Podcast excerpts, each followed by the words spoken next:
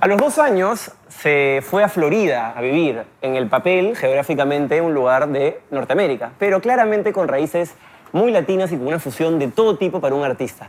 Eh, empezó ahí, quiso ser futbolista, pero lo jalaron más los timbales, la producción musical y el swing que tiene todo latino. Y qué bueno que lo haya hecho porque hoy celebra dos Grammys a Mejor Álbum con su más reciente producción y además a Mejor Producción compitiendo con una gente de peso, de peso, de peso y le han dado el Grammy a él. Para mí es un orgullo tener aquí en la banca al gran Tony Zucker. Gracias.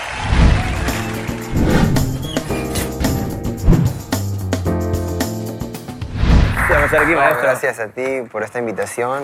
Me encanta el lugar, has hecho un, un estudio muy chévere. Gracias. Así que te felicito. hermano. Gracias, hermano. Lo primero que te quiero preguntar es eso, ¿no? Dicen que todo pelotero es salsero, pero no todo salsero es pelotero. Y, y tú sí cierras la oración bien. Este, Sí, bueno, yo bueno, me encanta el fútbol, siempre he jugado desde, eh, desde muy pequeño y esa era mi pasión, esa era mi pasión. Sigo jugando de vez en cuando, pero ¿cómo, cómo es la vida? O sea, yo pienso que es mucho más difícil ser este, deportista profesional de, de- de músico. No sé, hay como que más... hay una disciplina, tal vez. No, no, no es necesaria la disciplina eso, pero además, este, tiene, primero que todo, tienes menos tiempo. Sí.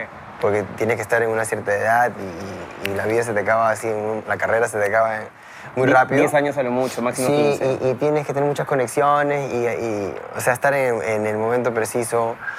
Todo es difícil, hermano. ¿Me entiendes? No hay nada fácil. Pero sí tengo una pasión muy fuerte por el fútbol. Pero obviamente ahora soy músico y de verdad que me está yendo bastante bien. Sí, sí, lo veo, lo veo.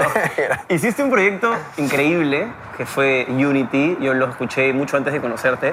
De hecho, es la primera vez que nos conocemos. Te escribí Sí, por sí, Instagram, sí, muy buena onda. Y, y- pero lo que te quería preguntar es, no sé si para ti, pero para mí Michael Jackson ha sido tal vez el mejor entertainer de la historia. Y creo que quería preguntarte, ¿tú viste